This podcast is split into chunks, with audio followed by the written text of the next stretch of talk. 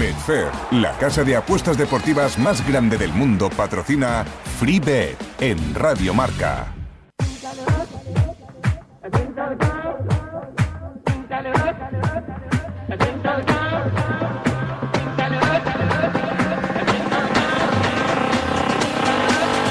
FreeBet con Javi Amaro.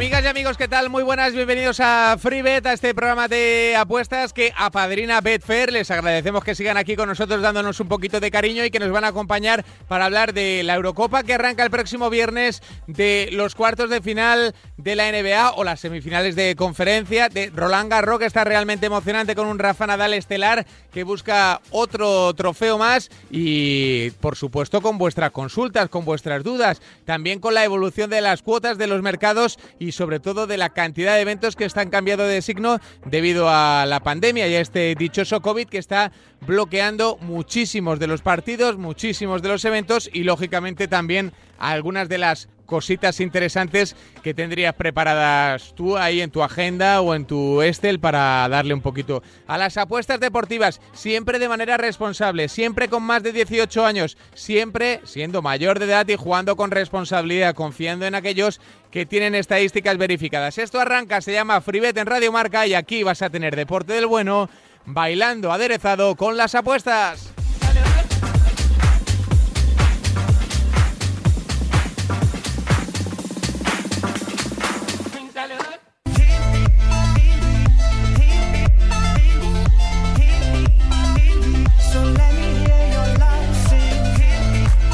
Venga, que se acerca la gran cita en el viejo continente. Se acerca la Eurocopa. Eh, conocíamos esta tarde que Kulusevski ha dado positivo, también nuestro Sergio Busquets, y ya conocemos lo que eso significa. Es decir, que se alteran todos los planes posibles del combinado de la selección y también, lógicamente, de Suecia. Hola, arroba José Mabet, ¿qué tal? Muy buenas.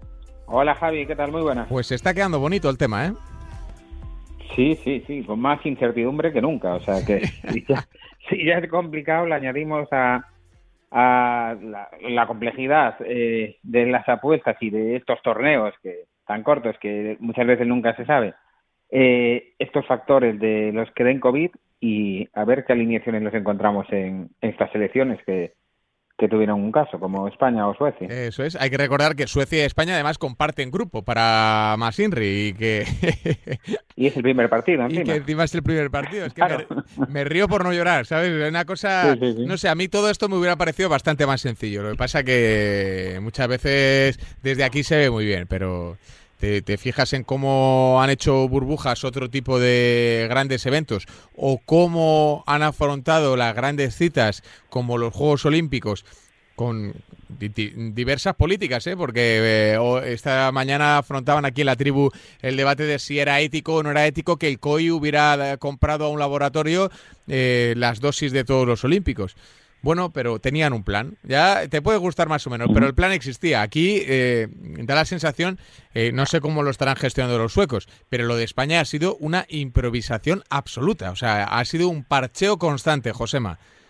Sí, totalmente. Da la impresión como que ya se le perdió totalmente el miedo y que como que ya estaba resuelto el tema del COVID y no iba a pasar nada. Y, y por lo y claro, y se ve que, que al final pasó y que no había eh, eh, un protocolo a seguir que tuvieran pensado si pasaba, porque el tema de la vacuna pues no estaba pensado, con lo cual ahí indica que no estaba el tema muy pensado, la verdad. Efectivamente. Bueno, en clave apuestas, ¿eh? que esto la verdad es que es un tema bastante interesante, pero del tema apuestas, eh, esto afecta y mucho a vuestros pronósticos y a vuestra manera de entender el, el torneo, ¿no, Josema?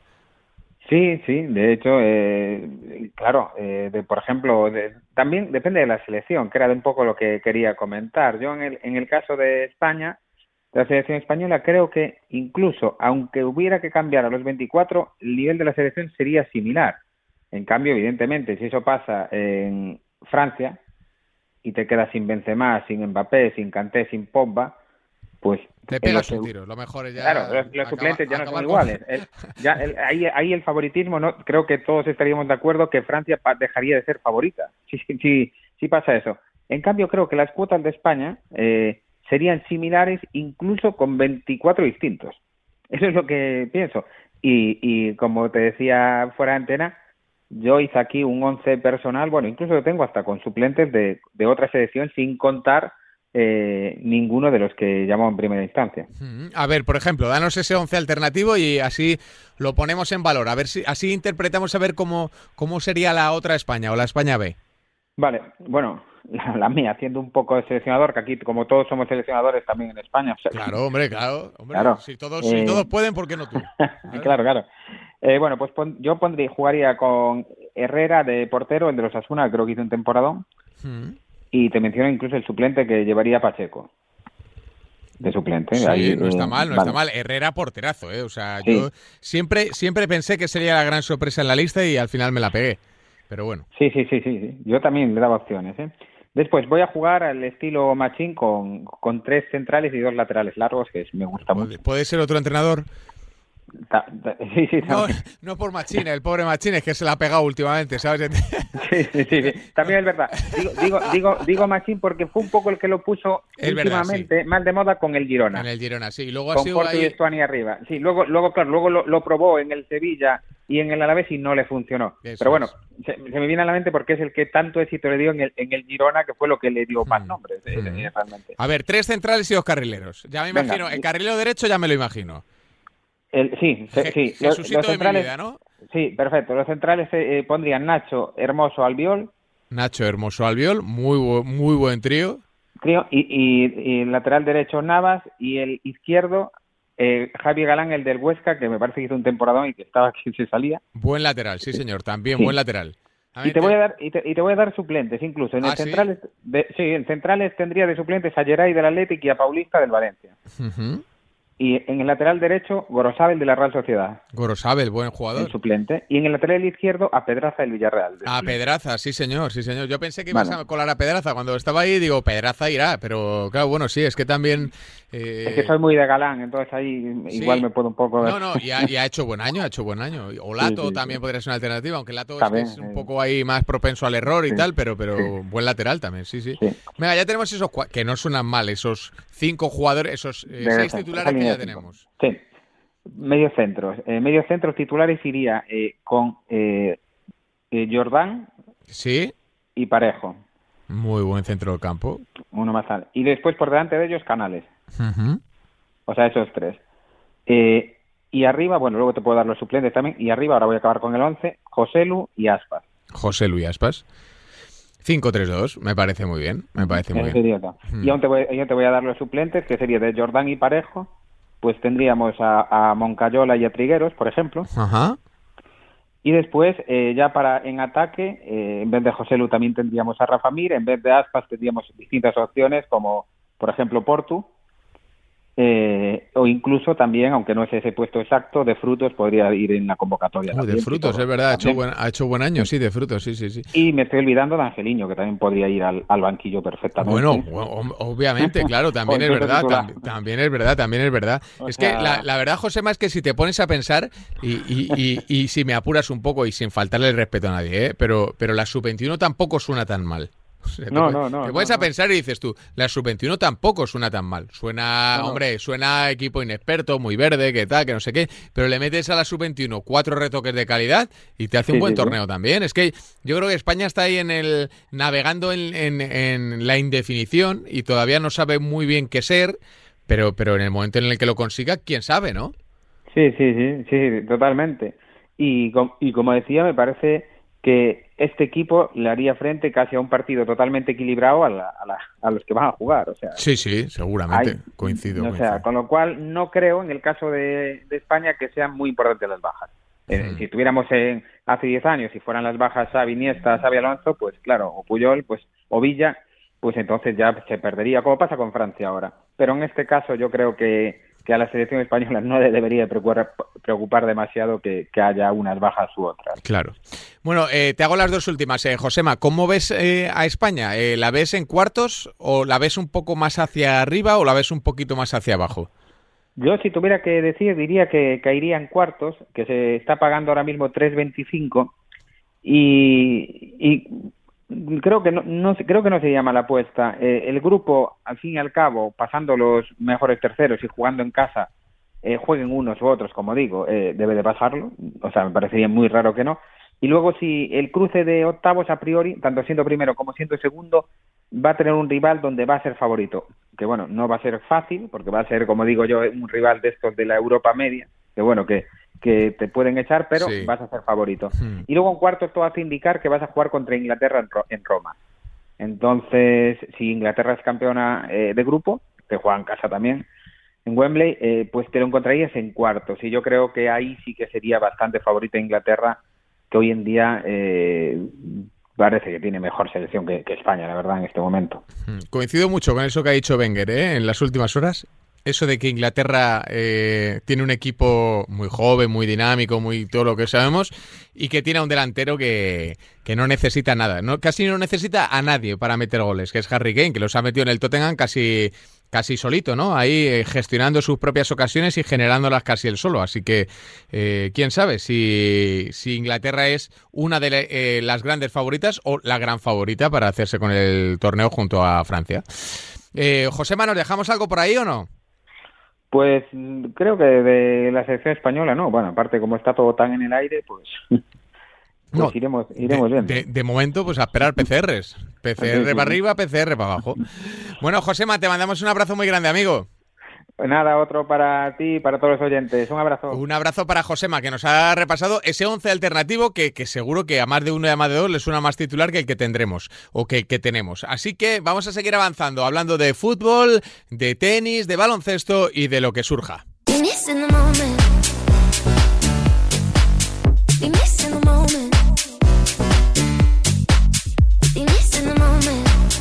Ya saludamos a nuestro arroba pensapuestas, Samu Puello, ¿qué tal? Muy buenas. Hola, muy buenas tardes. ¿Cómo estás, Samu? ¿Todo en orden? Sí, bien, bien. La verdad es que contento y más relajado que de costumbre, así que fenomenal. O sea que estarás hasta disfrutando del fútbol, ¿no? Sí, sí, sí, sí, incluso disfruto del fútbol, de las series, eh, de los partidos de tenis que jugáis con algunos amigos por la tarde. Nah, nah, eso no, eso no, eso no, no, no, no, no, por favor, cortamos aquí la grabación porque si me dices que estás disfrutando del tenis tú, que coge la raqueta al revés, Samu Buello, que lo sabemos todos, que la coja, lo, que coge la raqueta por lo ancho en vez de por lo fino, eh, desde luego, ¿cómo eres? ¿Cómo eres, Samu, eh? Bueno, bueno, bueno, sí, se hace lo que se puede. Oye, Samu, eh, no te voy a preguntar por lo de la primera RF, la segunda y tal, no sé qué, que ya se saben un poco los formatos de cara al año que viene, porque eso será el año que viene, pero sí que te citamos para hablar un poco de lo que, de lo que viene más a corto plazo, que es la Eurocopa y, ese proyecto que, que, estáis desarrollando también en las últimas horas con, uh, con tercera apuestas y demás, que os está quedando muy, muy guapo, ¿no? Muy chulo. Sí, sí, sí. La verdad es que teníamos muchas ganas de hacer algo conjunto con Tercera Apuestas, un tipster de máxima confianza, un tipster al que conocemos bien. Y bueno, como en el. Él tiene un grupo privado de tercera división habitualmente durante toda la temporada y nuestro premium es de fútbol español, pues consideramos que en este mes de junio eh, no veíamos muy claro eh, hacer pagar a la gente para darles menos pronósticos de los habituales, porque eh, en primera y segunda B la temporada ha finalizado, en segunda solo quedan los playoffs y en tercera sí que es verdad que hay actividad en algunos grupos, pero muy poca cosa. Así que decidimos unirnos, hacer un grupo para la Eurocopa y además pues dar algún pronóstico de tercera división si es que eh, aparecía algo con valor. De momento, la semana pasada empezamos con dos pronósticos de tercera, los dos entraron y vamos a ver con la Eurocopa. Ya hemos lanzado cuatro apuestas, después eh, dejaremos alguna de las que hemos lanzado por aquí también. Y nada, muy ilusionados y, sobre todo eh, con ganas de, que este proyecto conjunto pues salga bien.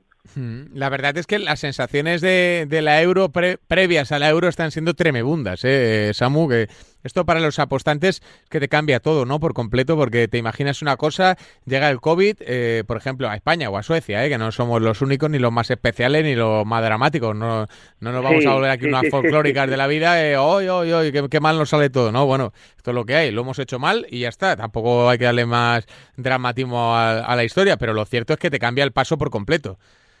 Sí, sí, sí. La verdad es que, bueno, eh, llevamos ya un poco más de un año totalmente impredecible, la verdad. De la noche a la mañana eh, te cambia un partido por, bueno, eh, sobre todo por el tema del COVID.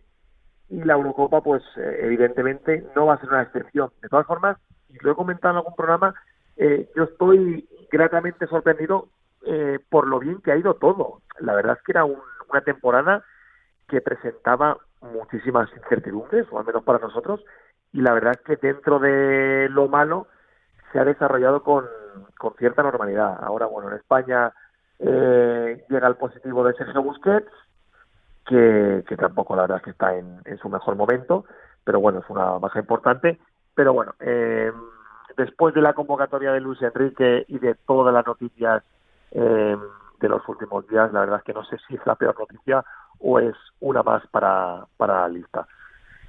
La verdad es que las sensaciones que nos están eh, transmitiendo son malas y la dinámica también, así que no sé cómo, cómo lo ves, Samu, de cara al debut ante Suecia. Ellos también han tenido un positivo por COVID que se ha hecho público en el día de ayer eh, y bueno, pues la verdad es que eh, para ellos mal, para nosotros también. Tampoco vamos a dramatizar, ¿no? A ver, eh, por, por, muy mal que esté España, o al menos eh, los nombres no nos generen demasiada ilusión, si los comparamos con los de años atrás, España sigue teniendo una eh, muy buena plantilla y a los rivales del grupo ya les gustaría contar con los jugadores que tiene España, eso es innegable. Ahora bien, eh, que todo esto que está generando sobre la convocatoria de Luis Enrique, ahora la baja de Busquets, la polémica por las vacunas, etc., etc., puedan hacer más daño de, de lo previsto, bueno, pues puede ser, pero en principio creo que España debería pasar porque ni Eslovaquia, ni Suecia, ni Polonia, por mucho que tengan a Robert Lewandowski, son mejores selecciones que la española. Que no nos genera muchísima ilusión, también es verdad, pero bueno, eh, creo que al menos en esta primera fase, pues a España le debería dar para clasificarse y ojo, porque una vez te metes en los octavos eh, de final, eh, al final es eh, a partido único, 90 minutos, y si los jugadores van ganando en confianza y les, bueno, les da por hacer un buen partido, pues eh, quién sabe, ¿no? No creo que, lleguemos a semis, la verdad, pero bueno, tampoco descartaría nada y, y vamos a ver, como este año está siendo tan raro, de momento nos sentaremos en el sofá, veremos qué sensaciones nos deja la roja sobre el verde y confiaremos en que llegue lo más lejos posible. ¿Y por dónde vais en vuestros pronósticos? Eh, ¿A qué estáis mirando? ¿Qué estáis señalando? Pues en, en, la web tenemos pensado publicar a lo largo de esta semana una apuesta que, que, nos parece muy interesante y es que en la Euro se van a anotar menos de 130 goles. Anda. La, la, la verdad es que, bueno, mm, quizá eh, de buenas a primeras pueda parecer una apuesta un tanto extraña, pero la vamos a intentar explicar brevemente. En la Eurocopa creo que actualmente son 51 partidos, los mismos que en el año 2016, porque antes eran menos partidos. Creo que hasta el 2012 se jugaban un total de bueno, eran 16 equipos. 40 y... ya no recuerdo, sí, sí, pero sí, desde sí, ese... había, había, menos partidos. Eso Entonces, es, sí, sí, sí, claro, claro. Eh, del año 2000 al 2012, que eran 16 equipos solo, como decía ahora, eh, se marcaron el año que más 85 goles y el año que menos 76, lo cual tampoco nos sirve como eh, mucha referencia porque eran menos partidos. Pero en el año 2016, y ya nos sirve como referencia, con los mismos partidos se marcaron un total de 108 goles. Es decir, se marcaron 22 goles menos de la línea propuesta. De hecho, goles son muchos goles. Sí, son muchos. Entonces, la verdad, eh, si se van a jugar 51 partidos, pues quiere decir que para perder la apuesta debería haber una media de dos goles y pico eh, por partido, casi, eh, casi tres, ¿no? Y la verdad es que lo vemos complicado porque el fútbol hoy en día se ha vuelto aburrido, se ha vuelto previsible. Los equipos eh, eh, buscan el no encajar más que el, el, marcar. Y lo hemos visto en la Liga Española. O sea, la Liga Española creo que ha sido eh, la más aburrida de los últimos años en cuanto a fútbol, no en cuanto a emoción, porque hemos tenido lucha por el descenso y por el título hasta la última jornada, pero sí que es verdad que en cuanto a fútbol ha sido bastante aburrida. No sé si esta línea está influenciada por el tema del VAR, aunque bueno, el VAR te puede dar eh, y también te puede quitar. Así que eh, nosotros vamos a ir con que en esta Eurocopa hay menos de 130 goles y bueno, sí que es verdad que nos va a condicionar un poquito y cada vez que se acerque al área querremos que la chuten fuera o que la pare el portero, pero nos parece al menos una cuota mínimo para, para probarla, porque si todo va eh, como, como pensamos nosotros, no creemos que vaya a haber 22 goles más que en la última Eurocopa, donde eh, el fútbol ofensivo eh, está más de moda que, hoy en día. Hmm. Eh, eso por un lado, el under de goles en la Eurocopa. ¿Y luego hay algo más? ¿Hay algún mercado así que te llame la atención? Sí, vamos a dejar una cuota alta a modo de recomendación que la hemos pasado por el grupo privado junto a Tercera Apuestas. Y es que Hungría es la selección que anota menos goles en el campeonato. Eh, y la mandamos porque es cuota 6 y porque para nosotros al menos, al menos, tiene un 25% de, de opciones de salir. La verdad es que Hungría eh, es una selección de esas que, claro, como fuese no estaría clasificada, seguro. Es una de las selecciones con menor nivel. Quizá la podríamos equiparar a Finlandia y a Macedonia del Norte, como las peores selecciones de esta Eurocopa. Luego, quizá alguna nos puede sorprender. Esperemos que no sea Hungría. Pero además, Hungría ha quedado encuadrada en el grupo de la muerte. Se va a enfrentar a Alemania, a Francia y a Portugal. Y entonces eh, vemos muy complicado que, Hungría puntúe. De hecho, eh, creemos que va a perder los tres partidos. Y si puntúa, quizá puede ser algún 0-0 o algún 1-1. Lo que sí que está claro es que nos sorprendería muchísimo que Hungría marcase más de dos goles en esta euro. Normal es que marque uno, como mucho dos, incluso podríamos eh, no sorprendernos si marcase cero, pero nos parece muy interesante porque em, en el grupo de la muerte las tres selecciones potentes eh, cuentan con los tres puntos contra, contra Hungría. No se pueden dormir en ese partido y, y, la verdad es que vemos complicado que Hungría marque, que además tiene la baja de Dominic Soboslai, el delantero del Red Bull Salzburgo que, había fichado el Leipzig eh, y que es el mejor jugador, el, jugador más prometedor de Hungría y no va a estar en la Eurocopa. Así que mm, creemos que Hungría perfectamente podría ser la que menos marca y esa cuota 6 pues es muy apetecible. Y en caso de haber varios equipos eh, con el mismo número de goles, ¿qué puede pasar? Pues se repartirían las, las ganancias. Pues es interesante ese mercado, sobre todo por eh, la selección, eh, por el grupo en el que está Hungría, que es que el grupo es para, para ni asomarte. Es, es, terrorífico ese grupo. Así que lo, más que pueden hacer es rezar los pobrecitos. La verdad sí, lo, único, bueno, luego sabemos que, que marcar eh, un gol te puede llegar en cualquier momento, ¿no? Un córner, una acción a balón parado, un penalti, esos puntos que señala el VAR, o, o incluso una paliza, que Alemania vaya ganando 4-0 a Hungría que tampoco creemos que vaya a haber muchísimas Sí, pero los goles, los goles tendrán valor y a favor y en contra. Entonces, bueno, pues es una es un argumento eh, en favor de vuestra de vuestra selección. Sí, sí, sí. Yo yo creo que sí. Yo creo que lo va a tener complicado y luego si nada se sale eliminado, pues bueno, eh, quizá empate con Finlandia o Macedonia o quizá alguna de estas que acabamos de nombrar, pues haga una Eurocopa muy pobre y no marque ningún gol y Hungría marque uno y nos la comamos, pero hay que tener en cuenta que se trata de una cuota 6 y las cuotas 6 pues no las regalan. Pero lo dicho, creo que tiene más opciones de salir de lo que indican las cuotas, así que nosotros eh, la hemos probado y la hemos mandado en el grupo privado junto a Tercera Apuesta. Pues eh, Samu, aquí queda reflejadito. Un abrazo muy grande, amigo. Otro para ti, un abrazo. Un abrazo para Samu Puello, arroba pensapuestas.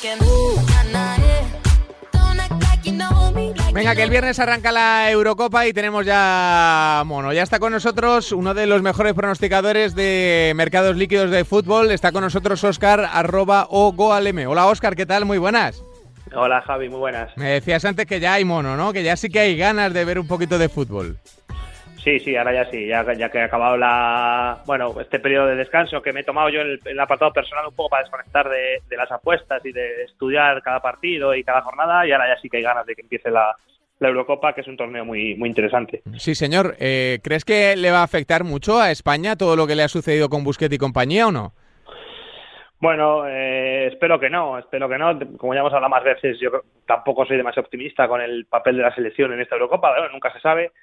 Y Busquets, pues bueno, pues es verdad que es un contratiempo, ahora ha, llevado a cuatro jugadores a entrenar, no sé con qué sentido, porque tampoco sé si les va a convocar finalmente o no. Bueno, veremos a ver cómo, cómo se van desarrollando los acontecimientos.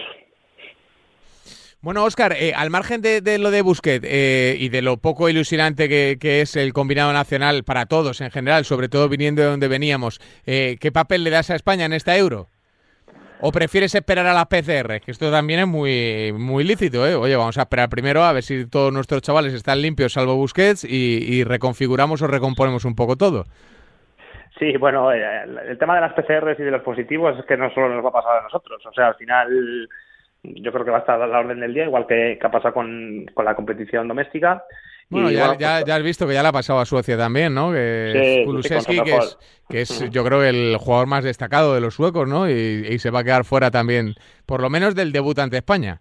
Claro, por lo menos tendrá que estar 10, 15 días sin, sin participar y pues eso, que al final todos son susceptibles de, dar algún positivo. Entonces, bueno, sí que es una circunstancia que hay que tener en cuenta, pero al igual que pasaba en, en la Liga o en la Champions. Entonces, bueno, pues el papel de España yo creo que va, pues irá un poco determinado a ver cómo, qué, equipo, cómo ve Luis Enrique a la selección, qué esquema usamos, que, bueno, los cruces posteriores, yo no soy demasiado optimista, pero bueno, oye, la selección no es la de otros años, pero al final es una selección, bueno, pues con, con cositas, entonces, bueno, pues es imposible no ilusionarse un poco cada vez que empiezan a, un torneo de este calibre. Claro. Eh, a ver qué sucede. ¿eh? ¿Has hecho o has ido lanzando algunos pronósticos ya de tu servicio premium eh, para la Eurocopa, no, Oscar? Sí, ya he dejado dos o tres en, bueno, a largo plazo, que son apuestas que me gustan, igual que hago con la liga, porque bueno, lo que te dan lo que te permiten estas opciones es que bueno, pues que pues, tener más, digamos, más opciones de, de o más posibilidades de, de acertar, ¿no? Y bueno, pues quería dejar en abierto una que he dejado que, me gusta bastante porque, bueno, es la de que Harry Kane queda pichichi dentro de la selección inglesa. Y bueno, por los motivos que he dado son los que he escrito en, en mi Telegram, que son, un poco, eh, bueno, parece un poco de perogrullo, pero bueno, al final es el, jugador referencia de, Inglaterra, es un jugador que lanza penaltis, que lanza faltas, eh, llega en buen momento, ha quedado pichichi de la Premier League. Entonces, bueno, Inglaterra, yo espero que con la selección que tiene eh, vaya superando ciertas rondas, entonces también pues va posibilitando pues que haya más, más opciones de que, de que pueda haber puerta. Y bueno, se paga en torno a un 80 o 2 en las diferentes bookies, entonces yo creo que, bueno, pues yo creo que es, que es favorito que, que si Inglaterra mete en la Eurocopa 5, 6, 7 goles, pues que Harry Kane por lo menos anote la mitad. Hmm. La verdad es que leí el argumentario ahí que, que, exponías y me parece bastante curioso. Y no solo que es muy bueno Harry Kane, sino que además tira penaltis, tira faltas, ¿no? Esas cosas que luego al final, bueno, puede que no te sumen nada, o puede que sí, Inglaterra se marche en la primera fase con tres penaltis y sean tres goles de Harry Kane, y eso ya casi casi te garantiza el verde.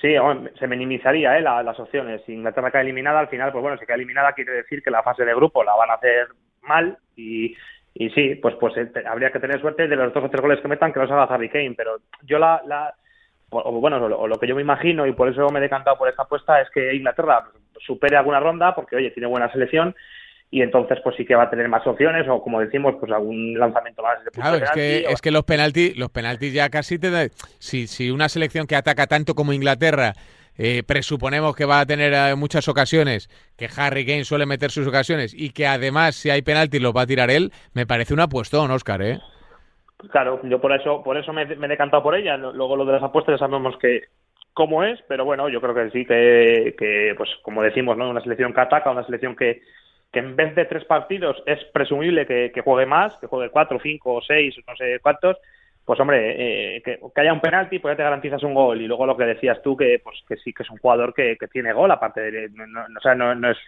solamente el, hecho de, que lance penalti, sino que es un jugador con muchísimo gol y como ha demostrado este año que ha quedado pichichi de la Premier League. Eh, del resto de selecciones, ¿hay algo que te ha llamado la atención en esta previa? No sé si te está gustando la, Francia de Benzema, ¿te está gustando el buen rollito que transmiten? ¿O, su primer amistoso? O, cómo? Bueno, Francia, Francia yo creo que nos gusta a todos, ¿no? Francia, hablar de Francia yo creo que es lo más, lo más fácil. Francia, todo lo que sea no, que no acceda a varias, bueno, varias eliminatorias sería una sorpresa. A mí yo creo que Alemania este año sí que va a hacer buena, buen papel, aunque está en el grupo de la muerte. Pero bueno, como se clasifican al final también tres en muchos grupos, pues yo creo que, que acabará accediendo. Yo creo que Alemania va a dar guerra. Eh, y luego me está gustando, yo creo que igual va un poco de etapa Italia. Yo creo que Italia tiene una selección alegre, tiene una selección distinta a otros años, no tan defensiva. Y yo creo que Italia puede dar puede dar buen, buen fútbol y puede, puede llegar, bueno, como digo, yo creo que este año siempre Italia ha estado considerada entre las selecciones que peligrosas. Este año quizá no tanto, pero yo creo que puede ser la tapada por, ese, por este motivo. Hmm. Bueno, pues eh, esa recomendación y esa apuesta tiene muchísimo valor en nuestra opinión. Eh, te hago la última, Oscar. No sé si todavía te has metido mano con la primera jornada, con la fase de grupos en esos partidos inaugurales. Eh, yo creo que con la baja de, de Busquets contábamos nosotros desde hace unas horas y la estábamos asimilando. Ahora con la baja sueca de su principal estrella, Kulusevski, positivo por COVID, creo que en ese partido España muy favorita, ¿no? Sí, yo creo que es un partido que España debería de ganar. Debería de ganar porque, hombre, es, con todos yo creo que sí que es superior o un poco mejor que Suecia. No mucho, ¿eh? Tampoco me parece demasiado, pero, pero es verdad que el mejor jugador de Suecia no va a estar y, y Busquets no me parece el mejor jugador de España. Entonces, bueno, pues pero lo que pasa es que la cuota estaba a 1.4, yo creo que he visto esta mañana. entramos lo de siempre, a 1.4 tiene valor, pues para, mi, gusto, para, mi, gusto, para mi gusto no. No, no, no, no, no, yo pensé que estaría más alta, sí, no, no, no. Es que luego encima el partido inaugural es muy traicionero, ¿no? Hay demasiados 0 a 0, ¿sabes? O demasiados marcadores cortos que te pueden dar un disgusto. Bueno, pues Óscar, nos quedamos aquí esperando el debut de la selección y el próximo miércoles le damos un poquito más a la sin hueso para saber cómo lo vas viendo, ¿vale?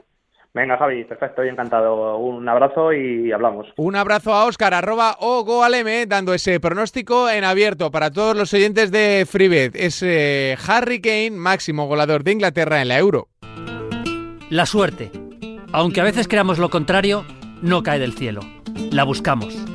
En Becer puedes elegir entre miles de eventos deportivos y contar con los consejos de los mejores expertos para encontrar la apuesta que mejor se ajusta a ti. Betfair, crea tu suerte. Este es un mensaje solo para mayores de 18 años. Juega con responsabilidad.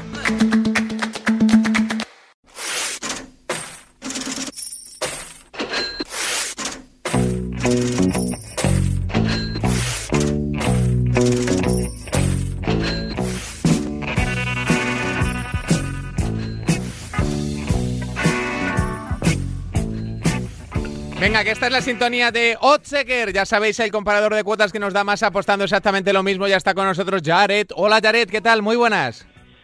¿Qué tal, Amaro? Bueno, desbordado, ¿eh? Porque vaya semanita que tenemos, pero también te digo que con gusto, porque cuando se juntan eventos de este calibre todos a la vez, también es un gustazo. Hmm. También eh, hemos de reconocer que si fuera todo algo un poquito más previsible, mejor, ¿eh? Ah, porque estas cosas de los positivos, ahora Kulusevski, Busquets y tal, los protocolos, todo el mundo pendiente de la... Eh, esto, esto supongo que también se nota en el gráfico de, las apuestas, ¿no? La gente que se vuelca con uno o con otro evento en función de, de si sí o si no, ¿no? Bueno, todo esto juega y te mencionaré un par de casos. España evidentemente ha notado eh, la baja de Busquets, ha notado el perderse ese último compromiso amistoso y hasta en la Copa América también, que ha tenido que cambiar de sede. Todas esas, cosas repercuten en las cuotas y algo sí que vamos a comentar en ese sentido. Uy, pues eso es interesante, ¿eh? la gente confiando más o menos, lógicamente, en función del estado físico de, los jugadores. Eh, Jared, eh, vamos con el top 3, ¿te parece bien? Y arrancamos por el tercero de los peldaños. Empiezo por el cuarto simplemente por mencionarlo, porque ha tenido muchísima eh, trascendencia también esta semana, pero, pero claro, hay otros tres que se han puesto por delante. No nos olvidamos de la NBA, ¿eh? que se ha quedado ahí cerca por muy poquito, que está ya en las semifinales de conferencia, que está teniendo muchísimo tráfico, pero posiblemente en próximas semanas, cuando ya se vea lo de verdad más cerca, sí que volverá al top 3. De momento, el que lo inaugura, por muy poquito, como digo, por los pelos, es otro evento que se ha colado por la inmediatez eh, del inicio, es la Copa América, de la que te hablaba precisamente, y que teniendo en cuenta que ya este domingo echa a rodar finalmente en Brasil, ha traído a, muchísima gente a, nuestra web, que le está echando un vistazo a las cuotas, que está viendo sobre todo a las dos grandes favoritas, a Brasil, Argentina, decantándose por una de ellas, que lo normal en este tipo de torneos es que sean las dos grandes aspirantes un cambio que, como te decía antes, sí que hemos visto de tendencia en los últimos días, después de conocerse el anuncio de que se pasaba la sede de Argentina a Brasil, que bueno, es otra historia. Eh, todo esto no me va a poner ahora a analizar eh, si era lo correcto o no, pero la cuestión es que esto se ha visto en las cuotas y, la de Brasil ha bajado un poquito al ser la anfitriona, Argentina ha subido y sí es cierto que vemos una, un abanico bastante amplio, encontramos casi un punto de distancia entre la cuota más baja y la más alta en ambas selecciones, de 2,05 a los 3 puntos en el caso de Brasil, que es algo bastante notable. Eh, de 2,75 a 3,75, clavado ese punto de, distancia en el caso de Argentina, que está un poco por encima en, en las cuotas, con una cuota más, más elevada, menos favorita. Eh, pero lo cierto es que al, haber pasado a ser la segunda favorita, al haber perdido la sede, la gente está apostando más por Argentina. Entienden que no va a tener tanto que ver esto, se dejan seducir más por la cuota, le están viendo más valor a la cuota y ahora mismo la albiceleste, pese a ser segunda en las cuotas, sería primera para la gente que se está pasando por Ochecker, por delante, por supuesto, de las otras tres posiblemente alternativas, Colombia, Uruguay, Chile, de cuota 9 a 16 entre ese trío perseguidor que ha tenido bastante protagonismo en ediciones pasadas, ¿eh? tampoco se le puede descartar. No, es sorprendente el vaivén de, todos los acontecimientos deportivos, ¿eh? es que te cambia todo el planteamiento que hay tú tengas, el análisis que hayas hecho, decisiones que, que están afectando a todos, eh, a, bueno, a todo el globo terráqueo, vamos, que lo de, obviamente lo del cambio de sede eh, ha sido bastante destacado y notorio. Eh, vamos con el, el siguiente peldaño del, del podio, Yaret. Pues cambiamos de deporte y teniendo en cuenta que se resuelve esta semana, era de esperar que lo tuviéramos por aquí, el abierto de Francia. Y apuntando a la decimocuarta, ¿eh? Rafa Nadal, al menos en las cuotas. Aquí también es curioso porque no voy a ser yo tampoco quien analice el, estado de cada tenista, pero sí es cierto que no ha tenido el mayor periplo de éxito en, los torneos de preparación el, el Balear pero bueno, ha sido llegar a, la Philippe Chatrier y, ponerse a, ganar partidos eh, uno tras otro sin ceder un solo set, algún que otro rosco también a, a Gasquet, a Sinner en el camino. Y si lo veíamos a una cuota más elevada, elevada de lo habitual al inicio del torneo, precisamente por eso, porque quizás no lo habíamos visto tan solvente como en ediciones pasadas en, Roma, en, Madrid, en estos torneos preparatorios, pues ahora te digo lo contrario, estando en, cuartos de final y con ocho tenistas en principio con igualdad de condiciones para hacerse con el título, con tres partidos todavía por delante, lo encontramos a una cuota de apenas 1.57, no la recordaba tan baja a estas alturas del torneo. Y, en fin, ojalá que sea un, presagio de lo que esté por llegar. No voy a ser yo quien deje el pronóstico o la recomendación, pero, pero ojalá que esa cuota 1.57 para los aficionados al, deporte y al tenis en España se traduzca en un éxito del Balear. Los eh, que están más cerca de acabar con ese dominio de Rafa, como no, Djokovic, de momento a cuota 5.50, también te digo que inusualmente alta para el serbio, yo creo que por estar también en el cuadro de Rafa, evidentemente es algo que ha influido, porque encontramos muy cerca, y esto sí es curioso, a, alguien ajeno a este Big Two en el mundo del tenis, ya que Federer no ha podido continuar, Tsitsipas está a cuota 6 antes de la celebración de los cuartos de final eh, ante Medvedev, partidazo que evidentemente no podemos eh, tener en cuenta para las cuotas por el momento en el que en el que estamos haciendo esta grabación. Eh, a, 23 el ruso, es, es, curioso que el, que el griego sea tan favorito respecto a, a otro de los grandes contendientes de esta próxima generación y veremos cómo se mueven las cuotas después de esa celebración de los partidos de cuartos de final, pero como digo, Nadal en principio con una cuota y con un apoyo entre los apostadores bastante favorables. Sí, eh, es que Nadal es un seguro de vida, aunque como nos explicaba Sergi, casi te sale más a cuenta a ir apostando partido a partido por Rafa Nadal que, que que te saldrá seguramente más valor que, apostar a que gana el torneo, sobre todo ahora que se acercan partidos de más exigencia para el tenista de Manacor. Pero bueno, eso ya que cada uno vaya gestionando como pueda su stake, su banca y demás. Eh, y si subimos un peldaño más, Jared, ¿hasta dónde nos vamos? La euro, ahora sí, la semana pasada quedó eclipsada por ese evento del que hablábamos de, la batalla en, el ring de boxeo, que, vaya también el, resultado que acabó teniendo entre Logan Paul y Mayweather, pero esta vez la Eurocopa 2020 es el evento número uno y de hecho con, una eh, variedad también bastante amplia de mercados a los que se puede apostar en cada grupo. Hay opciones para clasificarse para no clasificarse para ganar incluso para quedar tercero que ya sabemos que desde el Euro 2016 es algo que, te puede permitir incluso acabar ganando el torneo como fue el caso de Portugal. Eh, luego hay otros outrights eh, como son llegar a cuartos semifinales final en el caso de los jugadores el máximo goleador el MVP etcétera pero evidentemente eh, lo que está trayendo más atención es el ganador del torneo. También algún partido que ha empezado a tener bastante tráfico, el, Italia-Turquía inaugural, por verlo ahí el primero, posiblemente está viendo más escaparate que ningún otro. Pero si hablamos de las cuotas del ganador y las apuestas que se están recibiendo, decirte que ya la semana pasada pintábamos un cuadro bastante apretado, en esta quizás incluso lo sea más. Sí, sí es verdad que se ha caído Holanda y si dejamos a, los Países Bajos ahí a un lado, nos quedamos con siete grandes favoritas, pero que están más apretadas todavía que en la semana anterior, todas por debajo de cuota 10, eh, que ya digo que es una auténtica locura sobre todo porque se han acercado y bastante Portugal e Italia, ¿eh? que ya te, voy a comentar que son de las favoritas de los apostadores. Eso sí, en las cuotas, eh, Francia es la que domina, cuota 5,63 media, muy cerquita a Inglaterra, también Bélgica por ahí reduciendo su cuota. Alemania y España, que por inercia siempre van a estar en, una cuota más o menos favorable, por lo menos para estar en la terna de candidatos aunque no es el mejor momento para ninguna de ellas. Y si nos fiamos de lo que está viendo la gente, a dónde está dejando su dinero, si es verdad que Francia sigue siendo la favorita en las apuestas acumuladas, Inglaterra sigue en el segundo escalón, pero ya te digo que Italia y Portugal en las últimas, eh, en los últimos días sobre todo están subiendo muchísimo y no me extrañaría que ocuparan primera, segunda, tercera posición eh, antes del inicio del torneo. Sobre todo Italia parece que está siendo la más solvente en los partidos preparatorios y, desde luego que ha bajado muchísimo su cuota y es bastante curioso a la par que está acumulando muchísimas apuestas. Sí, sí, desde luego que sí. Eh, Jared, ¿nos dejamos algo en el tintero de este podio? Eh, bueno, con, eso estaría. Mencionar, si acaso, por parte de España, que, la cuota va subiendo, como ya habíamos mencionado antes, eh, no ha jugado a su favor, que Busquets finalmente no vaya a ser miembro de la convocatoria de Luis Enrique, tampoco todo el lío que, ha habido con, los posibles contagios múltiples eh, que, habrá que ir descartando en las próximas fechas y no haber podido ni siquiera jugar ese segundo partido amistoso.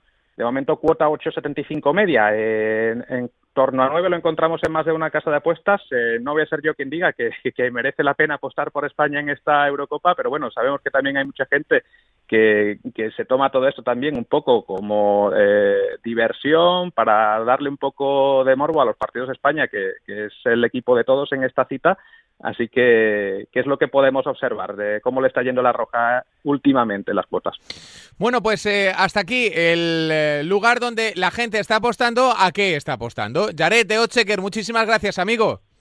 A vosotros, hasta la próxima. Por cierto, hablaba Jared de uno de los eventos más apostados de la semana. Este viernes juegan Turquía e Italia y la emoción está más que asegurada con el combipartido de Betfair. Puedes apostar a más variables en el mismo partido, como el resultado, los goles totales, las tarjetas, los corners o incluso los goleadores. Todo eh, está bajo tu control. Agrega hasta 25 variables en una misma apuesta y hazlo por mayores cuotas. Betfair, crea tu suerte. Este mensaje solo para mayores de 18 años. Juega con responsabilidad.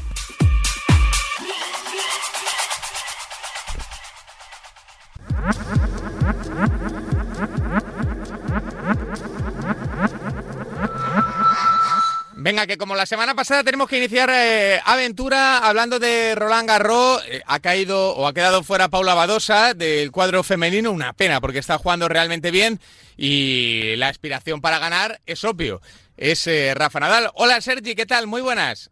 Hola, muy buenas, Javi. Porque el bueno de Rafa, leí el otro día una entrevista que le, que le hacían y, también un acto publicitario ahí con, con él mismo, ahí con un, con un al desdoblado, que se acordaba de todos sus triunfos y tal, los sets que había ganado, los, los partidos que había jugado en las finales y demás. Es que este tipo ya tiene que echarle memoria para recordarlo todo, ¿eh? porque no es aquello de que ha ganado uno o dos, es que, es que va eh, camino de, de, convertirse en la mayor leyenda de, de la historia del tenis.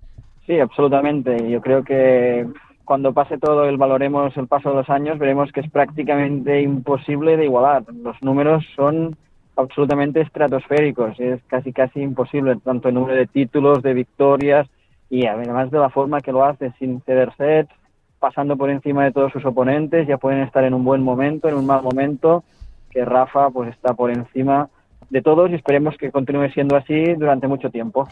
La sensación que da es la de que la de que está en un gran momento de forma, eso sin duda, y la de que eh, está en disposición de volver a ganar, Sergi. Esto es así, ¿no? Sí, absolutamente. Otras veces acababa ganando, pero durante el torneo decíamos que había dudas, que tenía algunos problemas, que sufría más de lo previsto, pero no, aquí en París está mostrando su mejor versión, no ha cedido ningún set, y las muestras que está dando de superioridad son absolutas.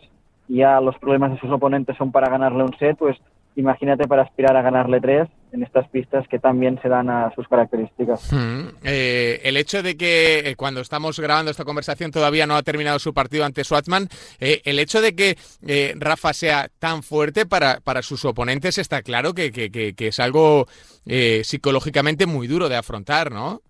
Sí, Rafa es superior sobre la pista, pero es que además a nivel mental sus rivales cuando ven los cuadros ya ven hasta dónde pueden llegar. Schwarzman vio el cuadro y vio, pues, ¿hasta dónde puedo llegar? Pues si lo hago muy bien, llegaría a cuartos de final, pero más allá de cuartos es una misión casi imposible. Con Djokovic, más de lo mismo. Si lo hago muy bien, llegaría a semifinales, pero ahí hacer frente a Rafa, pues se antoja muy, muy, muy complicado. En una hipotética semifinal ante Novak Djokovic, que es más o menos el escenario en el que todos nos estamos manejando, aunque ya vimos al serbio dejarse dos sets ante el italiano y, jugando regular en el primer tramo de, partido, eh, ¿lo tiene muy, muy en la mano Rafa o, no? O, ¿O Djokovic está en ese nivel de exigencia ahora mismo para poderle competir?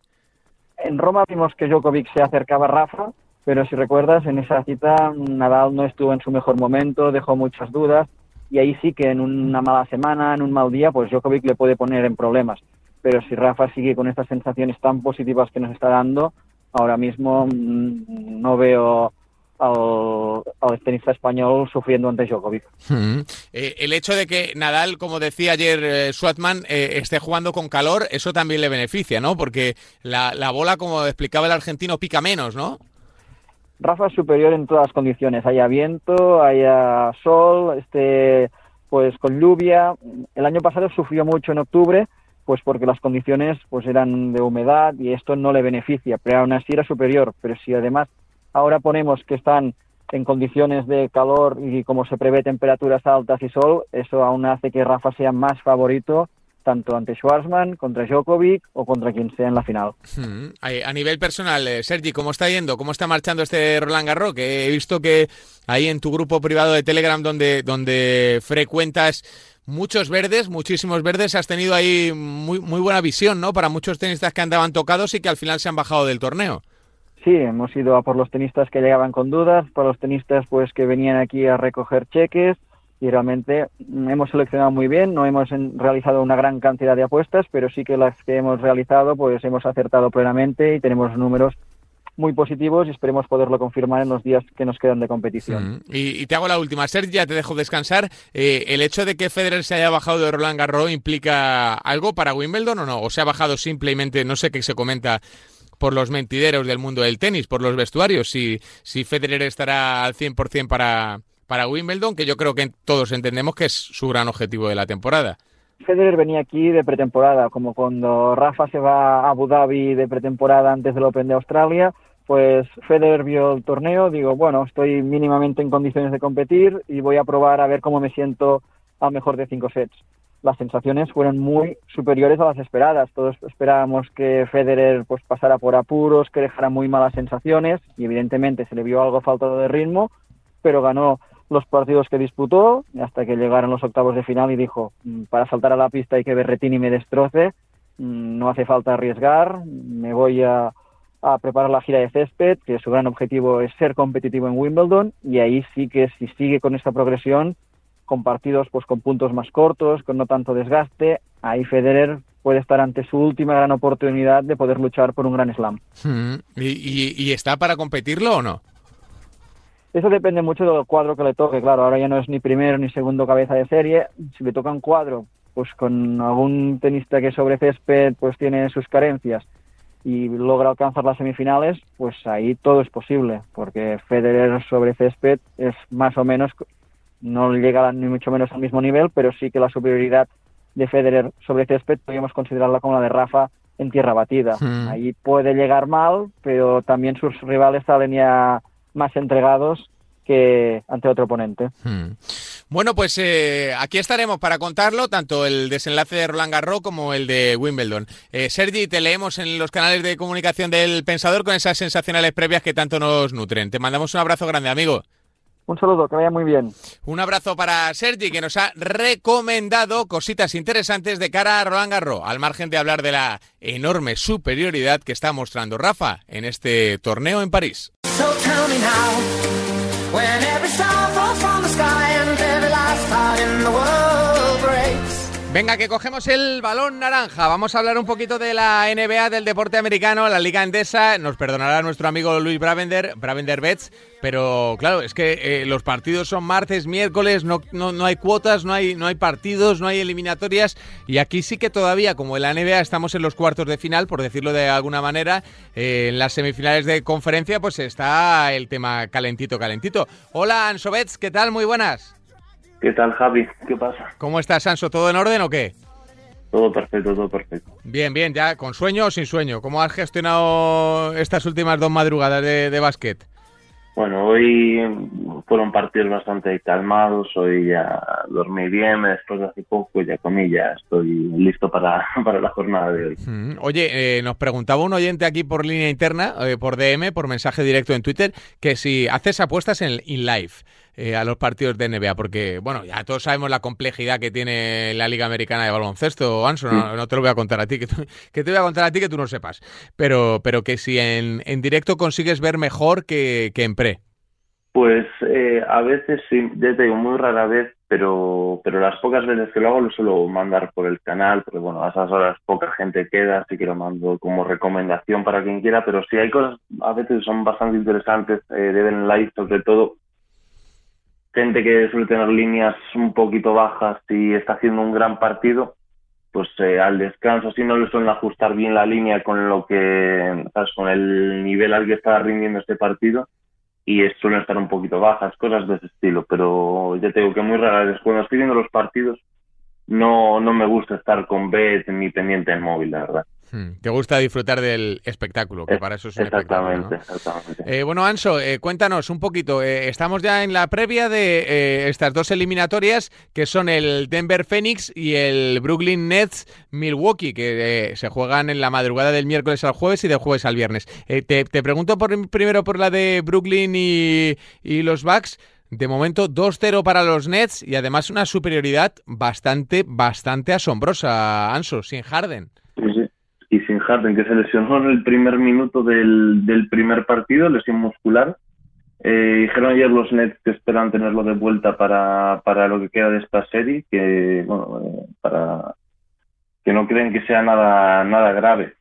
Pero es lo que tú dices, a mí me sorprendió bastante, no tanto el primer partido que estuvo más o menos igualado, pero yo ayer creía que los Bucks iban a reaccionar sin Harden, que a Brooklyn se le podía hacer largo el partido, pero pero ni mucho menos. O sea, que empezaron como máquinas con un Durante que está a un nivel que parece que no se lesionó nunca, porque es increíble que un tío de 2'10 con ese físico pueda haber vuelto también de una lesión de, de Aquiles, porque ya digo que no se le nota nada que haya estado una temporada y media sin jugar casi.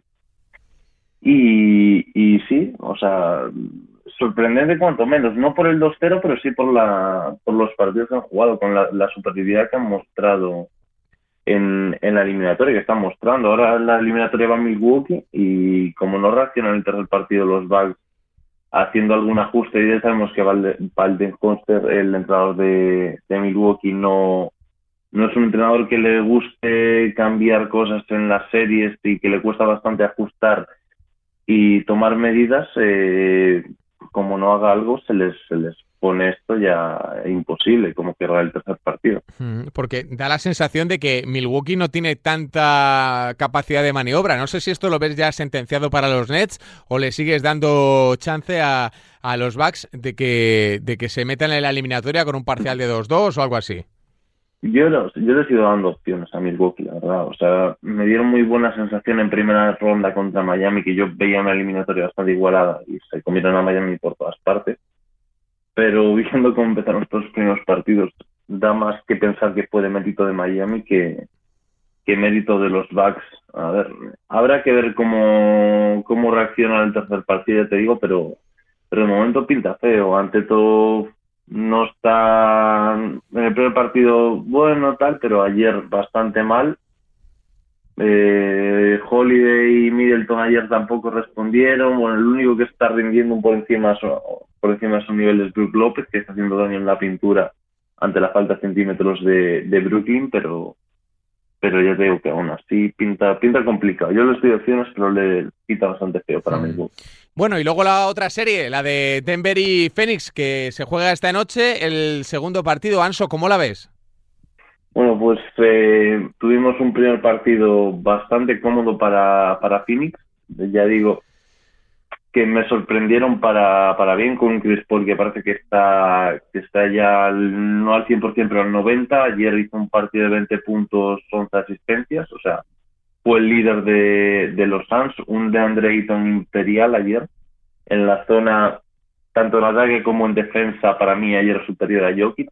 No en números, porque obviamente no es lo mismo el volumen de, de juego que pasa por las manos de Jokic que el que pasa por las manos de Ayton en referencia a sus equipos pero ayer Ayton fue muy superior a, a Jokic en, ambas, en ambos lados de la pista. Y yo creo que es una tónica que Ayton ya venía, venía anunciando en la, en la temporada regular, porque tenemos tres partidos de, de Denver eh, Phoenix en temporada regular, en los que Ayton hizo 27, 22 y 17 puntos, cogiendo más de 10 rebotes en cada uno de esos tres partidos y ayer lo volvió, lo volvió a ratificar con un partido de 20-10. O sea que eh, Phoenix para mí es un equipo muy superior a Denver a día de hoy, bastante superior. Jokic está muy solo, es cierto, contra Portland sí que Campazzo hizo una buena serie, Montemorri sorprendió, Michael Porter estuvo a muy buen nivel, pero parece que Phoenix es, es un equipo superior a Portland, tanto en defensa con muchísima más intensidad porque Portland defiende entre cero y nada. Y, y, Denver ahora tiene que plantearse cómo va a reaccionar de al segundo partido y, si va a hacer algún tipo de ajuste, porque ayer fue muy superior, muy, muy superior. Hmm. ¿Esta serie también la ves larga o la ves corta? Pues yo esta quizá la veo un poquito, un poco corta. Yo creo que para viendo cómo fueron las sensaciones del primer partido, porque ya te digo que la superioridad de Phoenix fue bastante, bastante grande, tanto en el tiro de tres como Mikael Bridges ayer hizo un 4 de 9 en triples, Jake Crowder también metió sus tres triples. O sea, yo ahora mismo viendo cómo fue el primer partido y con las sensaciones de que vienen ambos equipos, a Denver le costó muchísimo ya la primera serie contra, contra Portland yendo al mejor de 7 y da la sensación de que no están, que les, les está notando un poco el cansancio. Entonces, bueno, yo ahora mismo veo un 4-1-4-2 para, para Phoenix. No veo que Denver vaya a ser capaz de competir y llevar un séptimo partido a Phoenix y mucho menos ganar la eliminatoria. Pero bueno, todo puede ser. Desde luego va a estar bonita, ¿eh? La madrugada, la de esta noche, la de mañana va a ser bonita. La competición americana de baloncesto que está acercándose a su desenlace. Anson, nos quedamos con tus recomendaciones en torno a equipos y jugadores de estos dos partidos y nos emplazamos a dentro de siete días para más apuestas de NBA, ¿vale? Perfecto, Javi. Un abrazo, Anso. Un abrazo para Anso Bet, nuestro experto en la NBA, que nos ha dejado el análisis de esos eh, Brooklyn Nets ante Milwaukee Bucks y también los Denver Nuggets ante Phoenix Suns.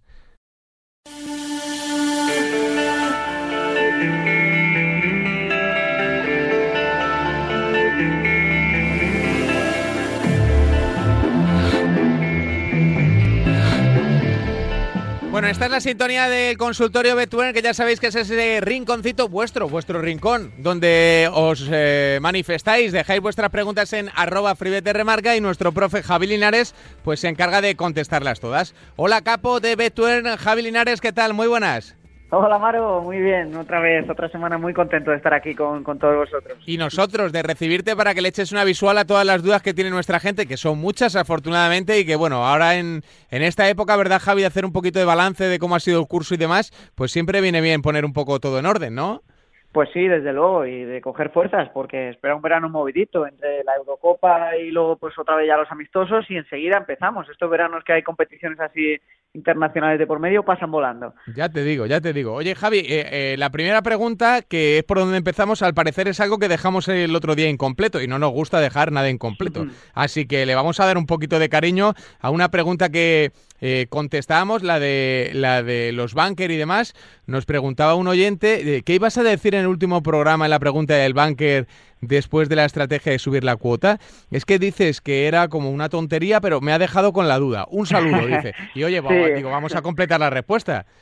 Sí, sí, sí, pues ya estuve hablando por mensaje privado con, con este chico que nos escribió, pero mira, es, es bueno es bueno clarificarlo aquí porque así pues todo el mundo que, que escuchó el otro, pro- el otro programa pues se termina de enterar. Claro. Y es que estábamos hablando precisamente de eso, de combinar pues una apuesta con, con otra de cuota muy baja para subir un pelín la cuota. Y entonces estábamos hablando de por qué hacían eso y no cogían pues el handicap. Y entonces, pues una de las explicaciones que se me ocurrió fue que muchas veces los apostadores profesionales que necesitan apostar mucho dinero a un partido y la casa de apuestas no deja que apuestes pues todo el dinero que te gustaría, lo que se hace a veces es combinar una cuota muy, muy, muy baja, una cuota 1.01, por ejemplo, con la apuesta principal para que te deje volver a meter más dinero Ah, más allá claro, del eso es, sí, sí, sí. Entonces, eso era lo que se me pasó por la cabeza. Lo que pasa que luego pensé que no tenía mucha relación con la con el sentido de la pregunta del, del usuario, porque él nos preguntaba que por qué no lo combinaba con un handicap. Entonces, por qué no utilizaba el handicap. El handicap simple, claro, sí, sí, sí, sí. Claro, bueno, pues está, pre- está contestada esa, esa cuestión y esa argucia que utilizan algunos eh, apostantes para, para que la casa de apuestas les deje seguir metiendo dinero, que es de lo que se trata, ¿no? Si tú confías en un pronóstico y al final pues le quieres dar un stake y no puedes completarlo, es un, es un rollo para el, el apostante. Vamos con la segunda. Javi dice. ¿puede producirse que un evento se vea antes que uno de los operarios de las casas de apuestas? Creo que encontré un partido en el que pasó, pero dudo si fue real o no. Y, Bueno. A ver, a priori suena raro, ¿no? Suena raro que, Sí. que tú desde tu casa, desde tu ordenador, seas más... eh, lo que quiere decir es que, el, oy- es que el oyente lo estaba... O sea, el, el- el chico lo estaba viendo antes que el, que el trader, ¿no? Bueno, alguna vez, alguna vez ha ocurrido con apuestas en directo a ligas muy raras, de esas que tienen vídeo y tal, pero que, que aunque son muy raras sí que tienen retransmisión en directo, que va un pelín con retraso las cuotas. Pero, a ver, esto hace años sí que era más frecuente y las casas de apuestas incluso no se daban cuenta.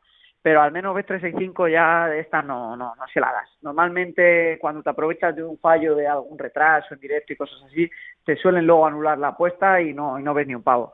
Con lo que yo recomiendo no hacerlo, porque pones en riesgo tu cuenta y las posibilidades de no cobrar son altísimas.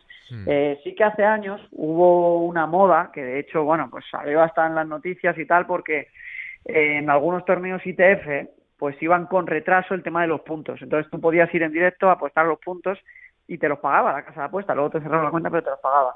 Y, pero bueno, esto ya hace muchos años que ya no se puede hacer porque han aplicado un retraso en directo y ya, pues, por mucho que tú estés ahí en directo viendo el partido, no vas, no es que va- no vayas a poder ser más rápido, sino que no te va a tragar la apuesta a la casa y además eh, después lo van a revisar y probablemente te lo vayan a anular, incluso te vayan a cerrar la cuenta si intentas abusar de esto. Claro. Con lo que ya no, no, por lo que yo sé, por la información que me ha llegado, esto ya no es una vía de ganar dinero. No, no, no, no suele ser habitual y no suele ser eh, eh, recomendable para como, para, como decía Javi, mantener la buena salud de tu cuenta.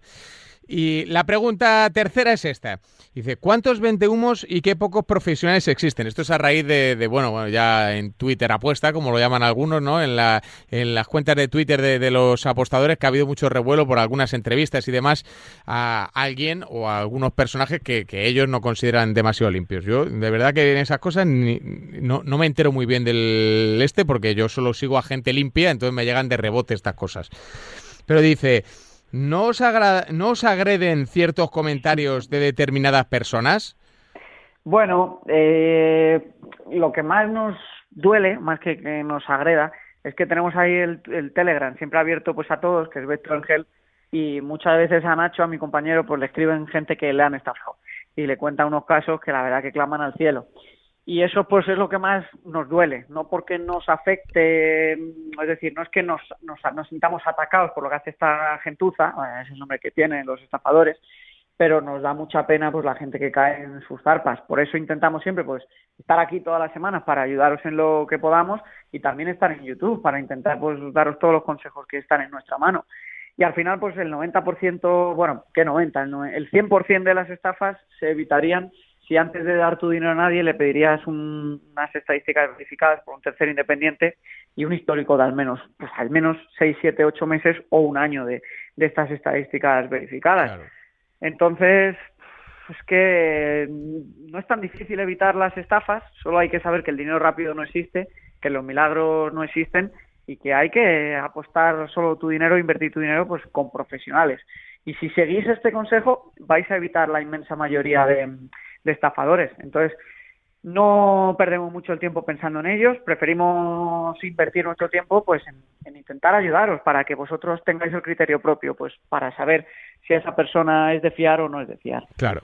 Y eso es lo más importante, que al final luego los disgustos siempre son mayores que las alegrías y al final eh, recurrir a profesionales como la gente de Bettuern es la mejor solución para seguir eh, una inversión de- en apuestas deportivas responsable. Yo me prometo empaparme en el tema este de, de- de Twitter apuestas de esta semana, a ver si encuentro algún hilo interesante o alguna esta y me pongo al día a ver qué ha pasado, qué es lo que ha pasado exactamente, que ahora con la euro y todo esto vamos como locos, Javi, vamos como locos y no demasiado trabajo y demasiado poco tiempo, pero bueno. Pues sí, bueno, es mejor es mejor estar al trabajo de uno que, que a este tipo de, de historias.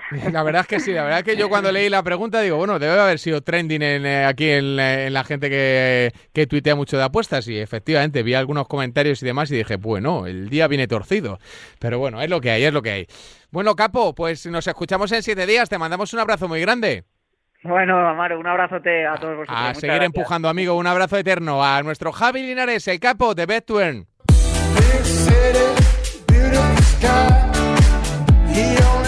Venga, que vamos recogiendo los bártulos, pero antes está con nosotros nuestro Fran González. Hola, Fran, ¿qué tal? Muy buenas.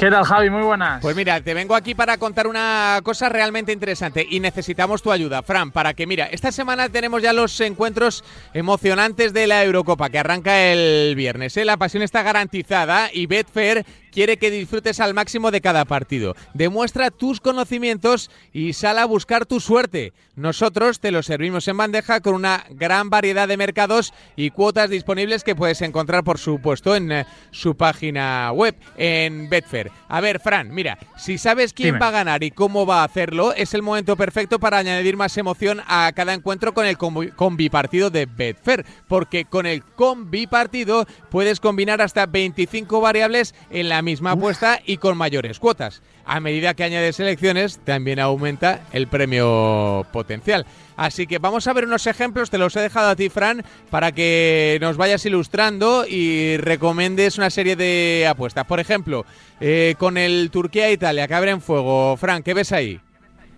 Pues, eh, a ver, me han dicho que puedo mezclar muchas cosas, ¿no? Porque hay hasta Eso 25 es, variables. Eso es, eso es, Vale. claro. Vale, pues mira, pues yo creo que habrá goles. Así que si me dejas, voy a apostar más de 2,5 goles.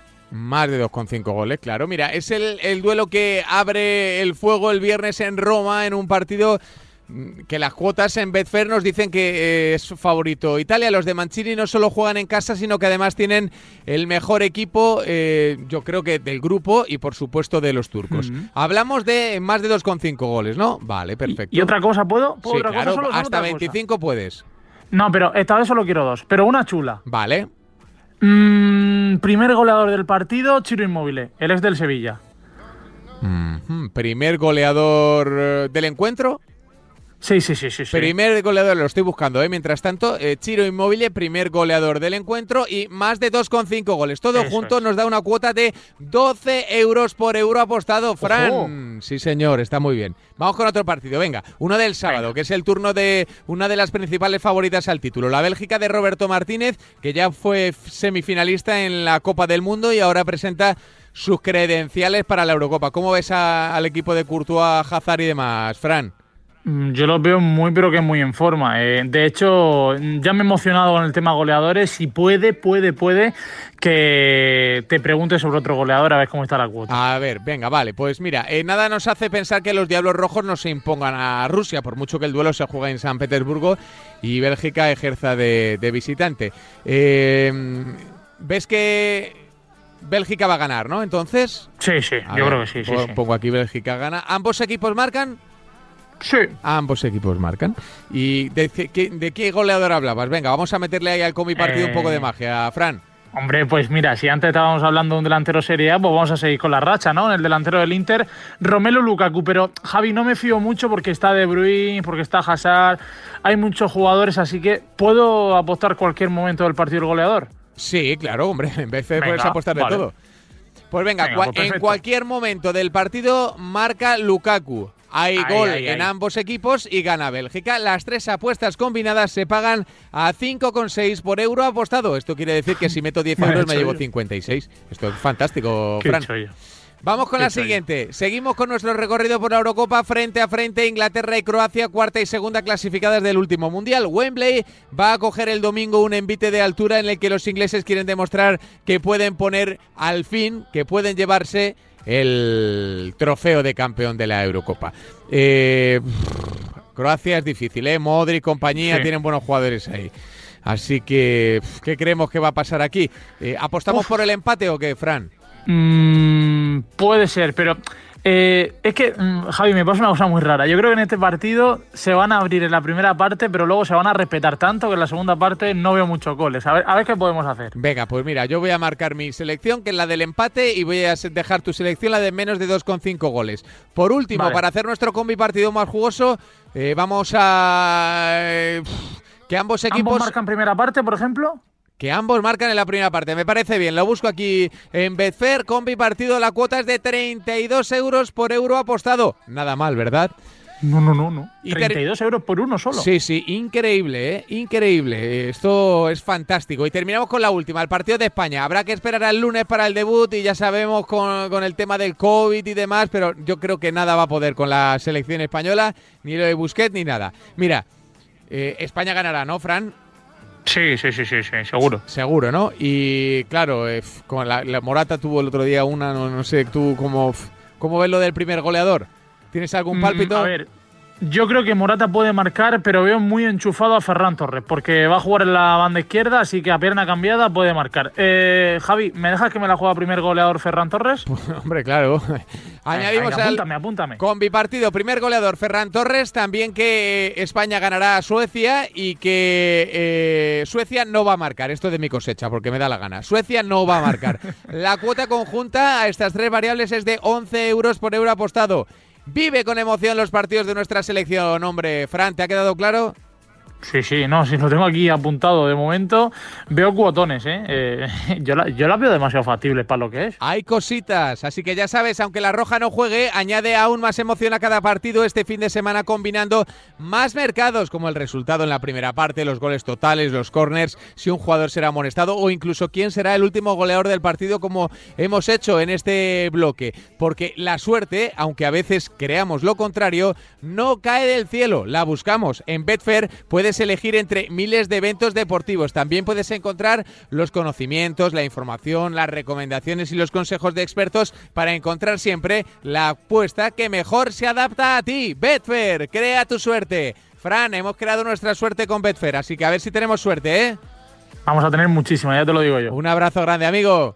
Un abrazo, Javi, adiós. Esto es un mensaje solo para mayores de 18 años que juegan siempre con responsabilidad. Betfair, ya lo sabes, crea tu suerte. Don't you know?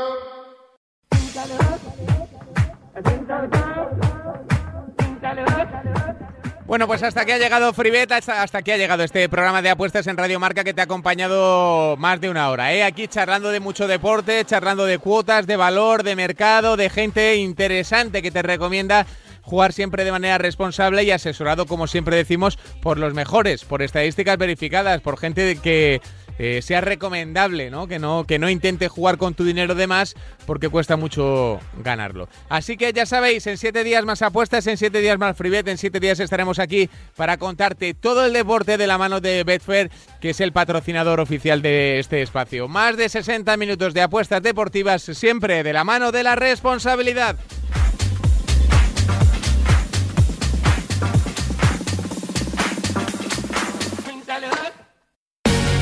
Betfair, la casa más grande de apuestas del mundo, te ha ofrecido Free Bet.